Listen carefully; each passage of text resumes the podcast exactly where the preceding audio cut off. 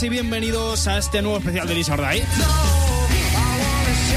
Este especial en el que analizamos el disco de The Killers, Hot Fast.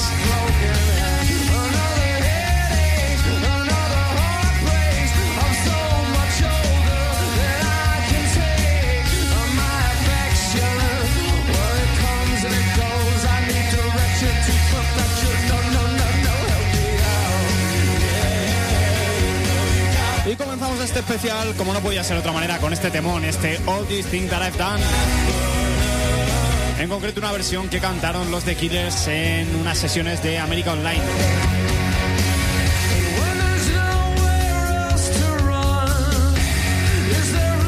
Y para analizar este discazo, eh, estoy yo en el locutorio, Jaime López, y en los micrófonos, Mario Arroyo. Muy buenas noches.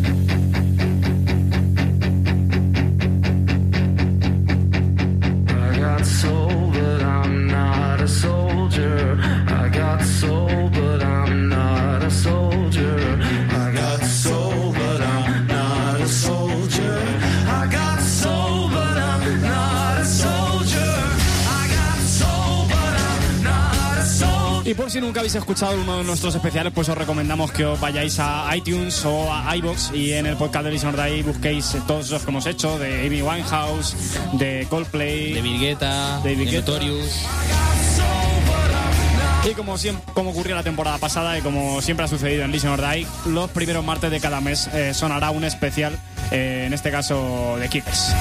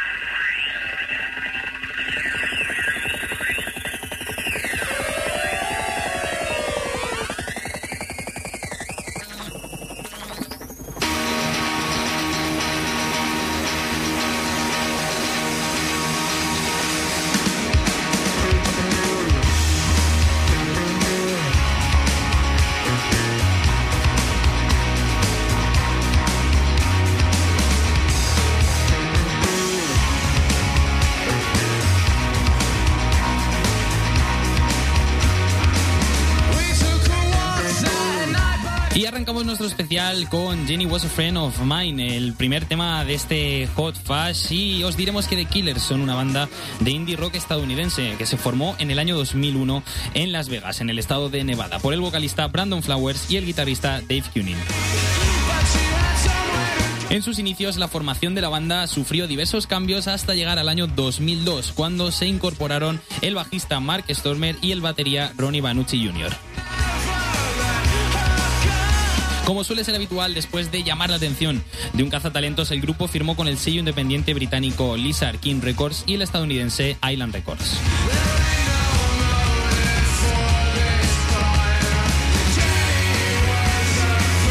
Hasta el momento la banda estadounidense ha lanzado cuatro álbumes de estudios, Hot Fuzz en el 2004, Samstown en el 2006, Day and Age en el 2008 y Battleborn en el 2012. Todos los álbumes han ocupado el puesto número uno en el Reino Unido y en Irlanda y además se estima que en total han vendido unos 22 millones de álbumes en todo el mundo. Por otro lado, también han lanzado un álbum recopilatorio, Sawdust, en 2007, un álbum en vivo, Live from the Royal Albert Hall, en 2009, y un álbum de grandes éxitos, Direct Hits, en 2013, que es su última referencia.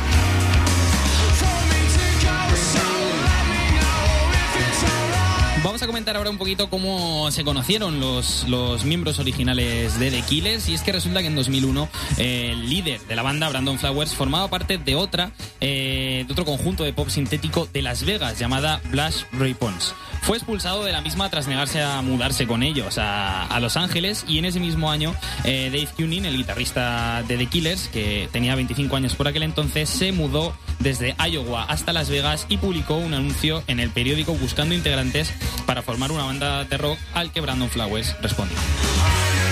Y como es esto de la música, que parece imposible que mediante un anuncio de periódico puedas conocer al que va a ser el, el, miembro de tu banda, con el que vas a triunfar en el mundo de la música.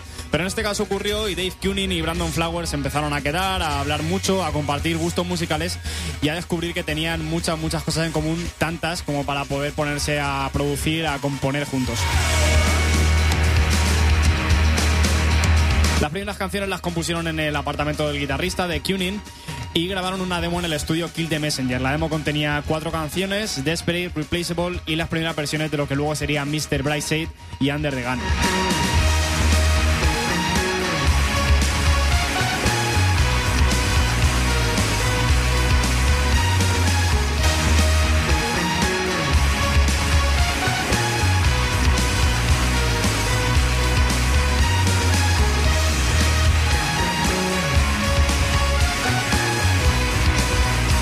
Estas primeras grabaciones de, los jovencísimos de Killers iban acompañadas por eh, la batería de Matt Norcross, el cual vivía en el mismo barrio de Dave. Se encargó de la percusión en las grabaciones, mientras que Del Neil, quien anteriormente fue compañero de cuarto de Cunin, se encargó del bajo en dos de las pistas.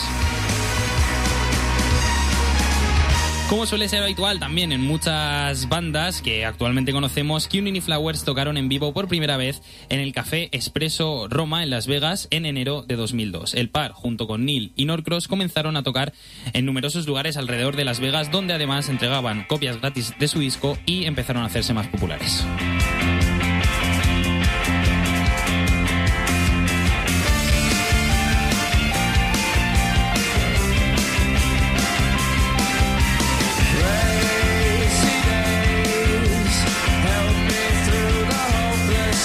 Sonando Change Your Mind, eh, y os contamos que The Killers eh, trajeron al mundo de la música indie rock, en esos momentos estaba algo estancado, no había nada novedoso, pues trajeron un estilo algo diferente, trajeron pequeñas novedades, que al final son las que marcan la diferencia y las que hacen que tú puedas llegar a ser alguien en el mundo de la música o llamar la atención de una persona que está acostumbradísima a escuchar grupos y grupos y grupos, como puede ser un, un agente discográfico o un manager. En Las Vegas, sobre todo, lo que se encontraba por los alrededores y en las salas que había por aquella ciudad de Nevada eran estilos como el punk, el nu metal y el rap. Y de hecho, eh, un crítico local afirmó que The Killers, por suerte, tenían originalidad a diferencia de las otras bandas de la ciudad. Sus estilos en, un comienzo se empezaron a definir como eh, una mezcla de música pop británica y el emergente indie rock moderno.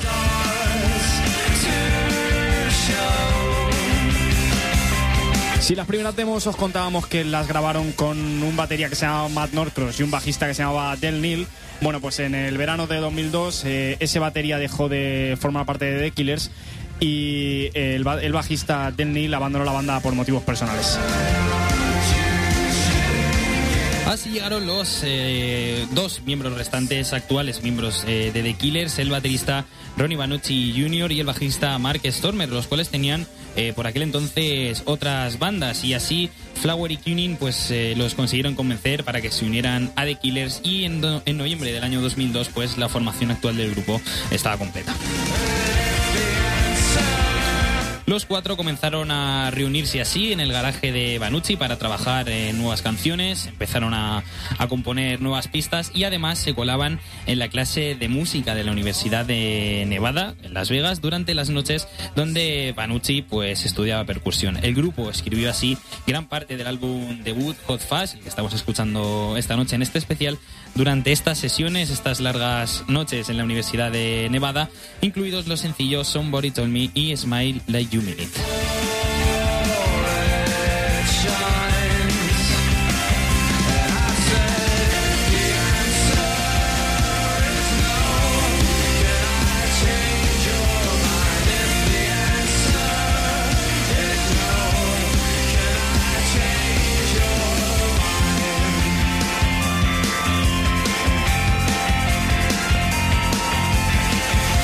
Y a continuación vamos a escuchar el segundo single del disco, Somebody Told Me.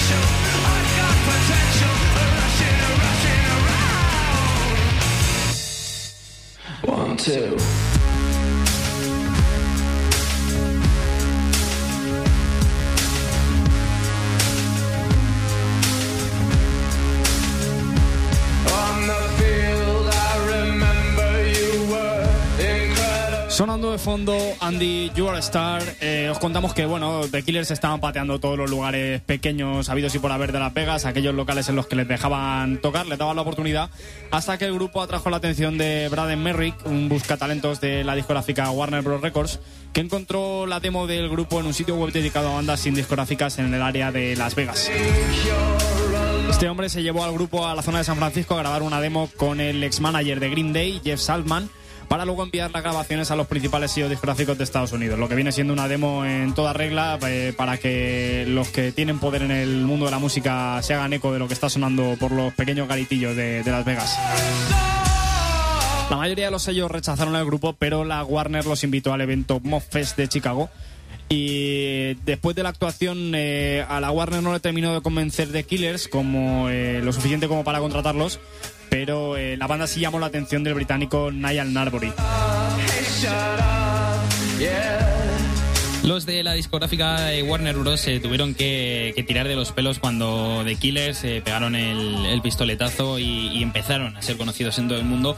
Y como os hemos dicho, Neil Norbury consiguió un demo con cinco canciones compuestas por la banda. Jenny Was a Friend of Mine, que es la primera que hemos, bueno, la segunda que hemos escuchado. Mr. Brightside, conocidísima. Glamorous Indie Rock and Roll. Somebody Told Me, que también la hemos escuchado. Y On Top. Y se lo mostró también a su amigo Ben Darling, que trabajaba en la discográfica independiente Lizard King Records, la que os hemos mencionado antes. The Killers firmó así con este sello británico en julio de 2003. Curioso que una banda americana debute con una discográfica británica y por este motivo el 19 de agosto de 2003 la canción Mr. Brightside fue estrenada en primicia mundial en el programa del DJ Saint Lowe en la BBC Radio 1 en el Reino Unido. Posteriormente The Killers viajarían a Londres y hicieron eh, cuatro conciertos en cuatro noches debido a la buena acogida de ese primer single, de ese Mr. Brightside. Y el 29 de septiembre de 2003 la canción Mr. Brightside fue lanzada en un número limitado de singles, de CDs y vinilos en el Reino Unido, obteniendo críticas positivas de la canción y de los conciertos.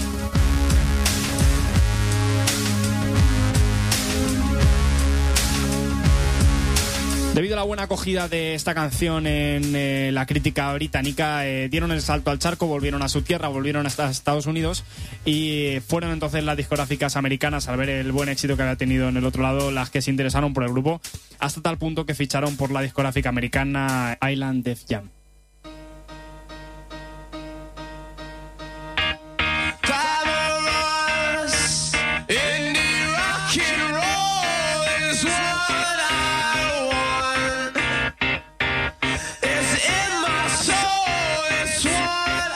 Canción Indie Rock and Roll de fondo de banda sonora, eh, os contaremos que la banda terminó de grabar Hot Fast en noviembre de 2003 junto a Jeff Sal- Saltan. Perdón. Poco después volvieron a Londres para telonear a Sea Power y para terminar de mezclar el álbum junto a Alan Mulder. Durante la primera parte del año 2004 recorrieron el Reino Unido y Estados Unidos siendo teloneros de Star. Además, el cantante Morrissey los escogió para que eh, telonearan algunos de sus conciertos, algunas de sus fechas que tenía él por Estados Unidos. La primera gira propia de la banda comenzó en el Reino Unido en mayo de 2004 y durante la primavera y el verano de ese mismo año la lista de canciones interpretadas en festivales de Europa y de Norteamérica fue bastante bien recogida por la crítica, lo que ayudó a aumentar la creciente base de fans de The Killers.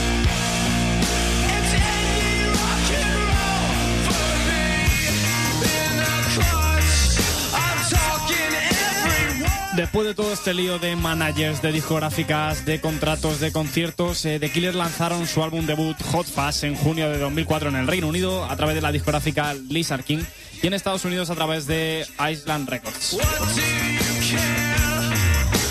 En líneas generales el disco fue muy bien acogido por la crítica y lo extenso de la gira, el éxito tras las nominaciones de los, sencillos, de los sencillos Somebody Told Me, All the Things That I've Done y Mr. Brightside a los Grammys y que la banda entrara entre los 10 mejores grupos del Reino Unido y de Estados Unidos llevó al, al álbum en- a convertirse en un gran éxito comercial.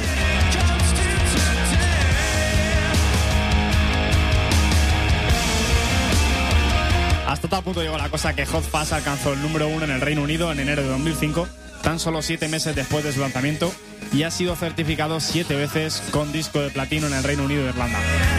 Curioso que una banda con su álbum debut llegue a estar nominada a los Grammys, llega a conseguir no sé cuántos discos de platino. Eh, el, el número uno es, es el número uno, extraño. muy curioso, ¿eh?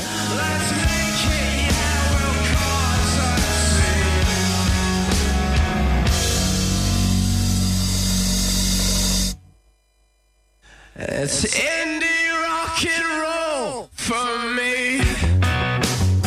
Cambio, en Estados Unidos, el álbum alcanzó el puesto número 7 en abril del año 2005 y fue certificado tres veces con disco de platino. Además, alcanzó el primer lugar en Australia, donde fue certificado tres veces con disco de platino, al igual que en Canadá.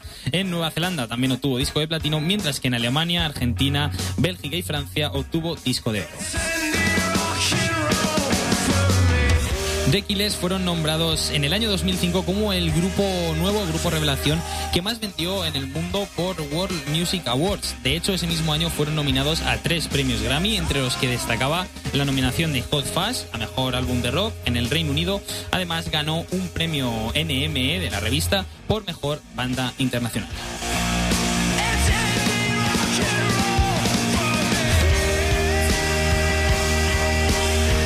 Esta canción que está sonando, eh, Glamorous Indie Rock and Roll, es un bonus de la versión inglesa del disco Hot Fuzz. Y en 2005 sal- salió a la luz también una edición limitada del álbum que fue lanzada en Norteamérica, en la que se incluyeron dos caras B, Under the Gun, The Ballad of Michael Valentine y este Glamorous Indie Rock and Roll.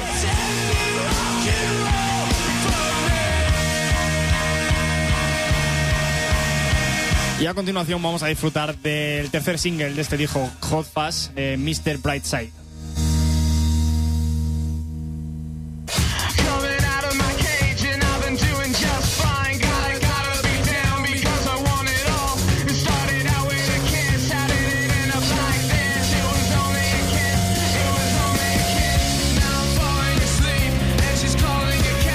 Y como solemos hacer en todos los especiales, vamos a analizar esta canción un poco en detalle, por encima, y es una canción que en el terreno lírico que últimamente está tan de moda o tan cuestionado por la nominación a, bueno, por la entrega, mejor dicho, del premio Nobel a Bob Dylan, esta canción es una de esas en las que la poesía se funde con la letra y con la canción y forman toda, todo ello un conjunto maravilloso.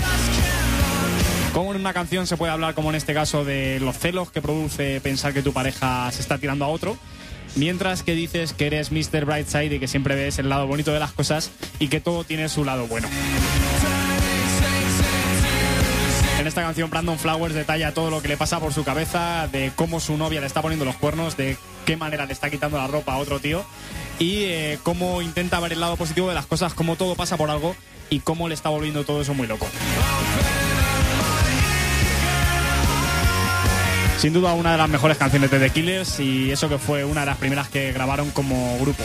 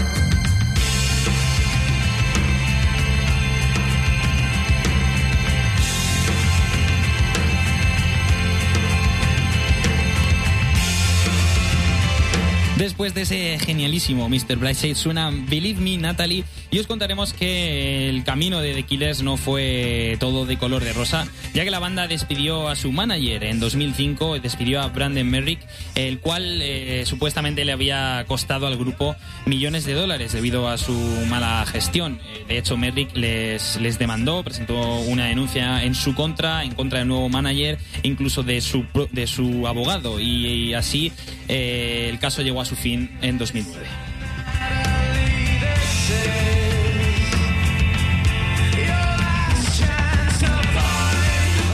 Una de las actuaciones que más recordamos si hablamos de The Killers es aquella que tuvieron en el concierto Live Fate, realizado en Londres, tocando All These Things That I've Done, donde posteriormente Robbie Williams les rindió un pequeño homenaje incorporando el estribillo de la misma canción, I Got Soul But I'm Not a Soldier, en su propio concierto. Este concierto se realizó simultáneamente en varias eh, ciudades de todo el mundo eh, como eh, causa benéfica para recaudar fondos para que no pasara hambre, sobre todo el, el pueblo africano. De la misma manera que Robbie Williams ent- entonó esa letra, ese I Got Soul But I'm Not a Soldier, eh, también lo hicieron Coldplay con sus canciones God Put a Smile Upon Your Face y Beautiful Day.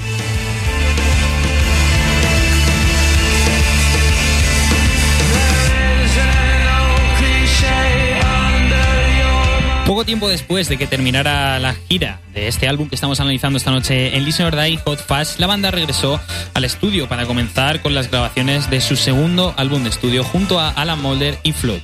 La mayor parte del álbum se grabó en el estudio At the Palms en Las Vegas y los últimos detalles se hicieron en los Criterion Studios de Londres en junio de 2006.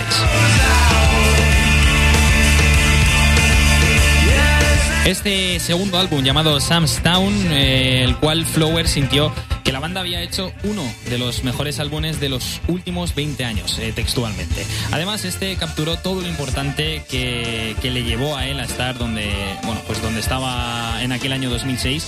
Y en julio de este mismo año, el sencillo principal, When You Were Young, otro de los himnos de The Killers, se estrenó convirtiéndose en un éxito total. Así obtuvo una gran acogida por la crítica mundial. El disco Sam Towns llevó a The Killers a tocar en escenarios tan importantes como el Madison Square Garden o el Festival de Glastonbury. La banda lanzó un álbum recopilatorio llamado Sawdust en noviembre de 2007, el cual incluía caras B, rarezas y material inédito. Sawdust eh, fue certificado también con disco de platino en el Reino Unido, es decir, todo lo que sacaba de Killers lo convertía en oro.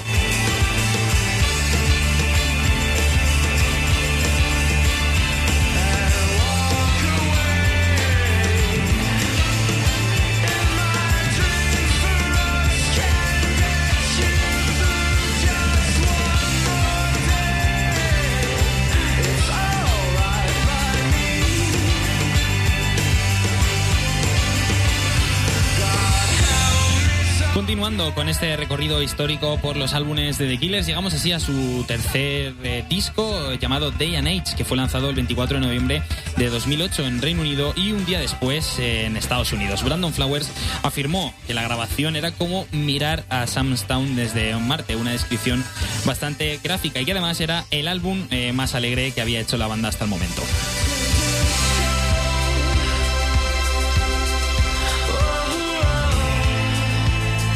Day and Age se convirtió así en el tercer disco de la banda en alcanzar el número uno en el Reino Unido e Irlanda, donde además alcanzó el puesto número 6 en la lista estadounidense Billboard.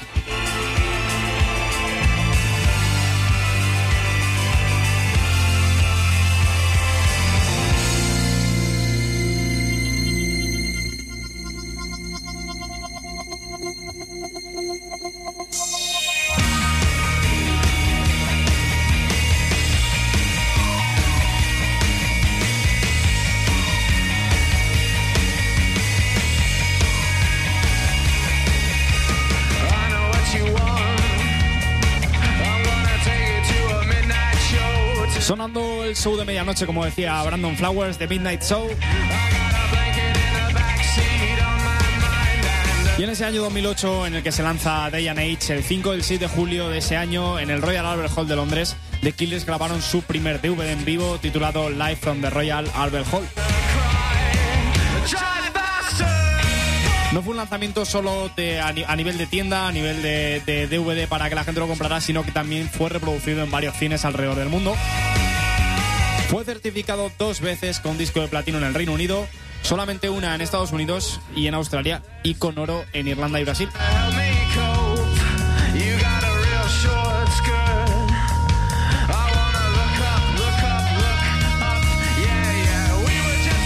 Viajamos así al año 2010 cuando la banda anunció que se tomaría un breve descanso tras estar en la escena musical ininterrumpidamente casi más de seis años, que se dice pronto. Este descanso duró alrededor de un añito y medio y durante este tiempo los miembros de la banda se dedicaron a sus proyectos en solitario, así pasó con Brandon Flowers, que sacó aquel, bueno, su primer álbum de estudio en solitario llamado Flamingo, mientras que el grupo en sí hizo apariciones esporádicas en algún festival o en algún concierto.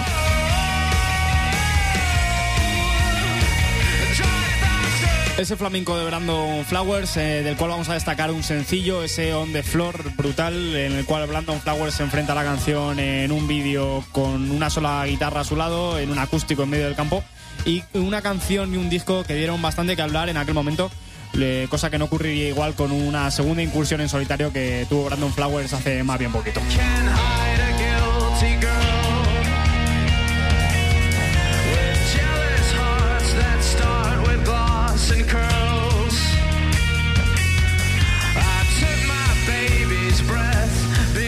Llegamos así al último álbum de estudio que ha sacado The Killers hasta la fecha. Llegamos así a Battleborn, el cual fue lanzado el 18 de septiembre del año 2012. Este álbum fue mezclado por Alan Moulder, quien anteriormente había trabajado en los dos primeros álbumes de The Killers, y se convirtió en el cuarto de la banda, como no, en llegar al puesto número uno en Reino Unido e Irlanda, y ha sido además certificado con disco de platino en el Reino Unido y con disco de oro en Irlanda, México y Australia.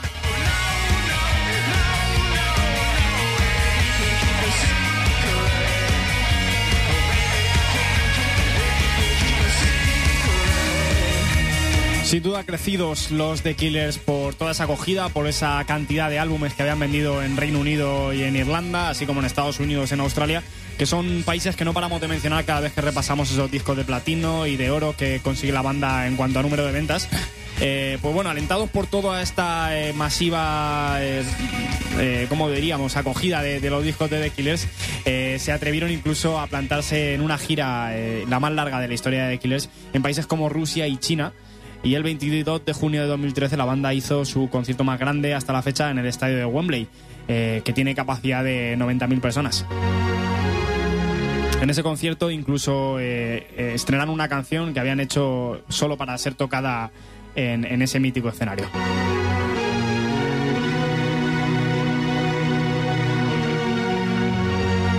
Iba a sonar el penúltimo single del disco, Smile Like You Mean It.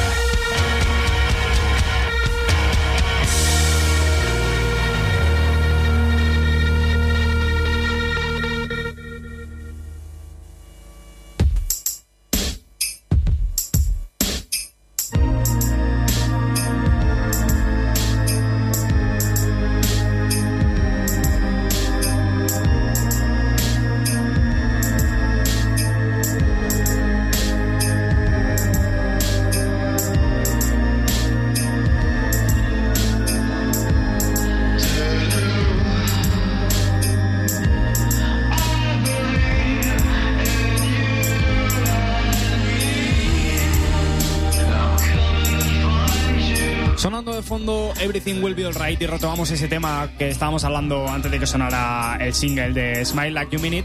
Eh, y es el de la gira, eh, la gira más larga que ha hecho The Killers hasta la fecha, con su presentando su cuarto álbum de estudio, ese Battleborn, en la cual eh, visitaron países como Rusia y China y el estadio de Wembley en el Reino Unido. Eh, en esa gira eh, visitaron también los principales escenarios de Europa, Australia, Sudamérica y Norteamérica, o sea que se puede decir lo que se comenta popularmente, ¿no? Que le dieron la vuelta al globo. Y en octubre de 2013 la banda encabezó el festival inaugural Life is a Beautiful en la ciudad de La Pegas, concluyendo con la gira mundial de Battleborn.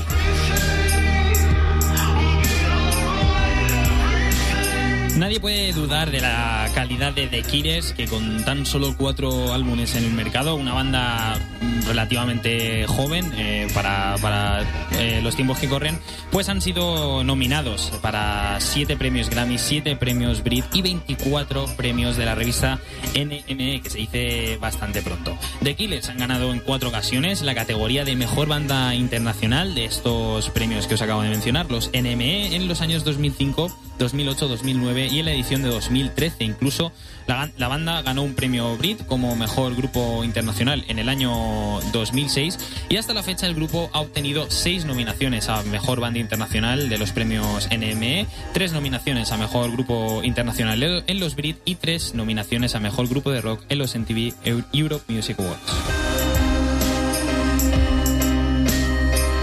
Y efectivamente, es una banda relativamente joven porque si comentábamos al principio del programa que empezaron su andadura en eh, la industria musical en el año 2001 con esas primeras demos de este Hot Fast y estamos en el año 2016 ya acabándolo y solo han sacado cuatro álbumes de estudio, tener toda esa cantidad de premios, esa cantidad de ventas, esa cantidad de seguidores y esa repercusión mundial que al final es lo que cuenta, eh, es mucho para tan pocos discos y en tan poco tiempo, bueno, relativamente, porque si lo pensamos en cuanto a la madurez que han tenido los discos, sí es verdad que les han aguantado bastante, que cada disco a lo mejor ha aguantado unos cuatro años en el mercado.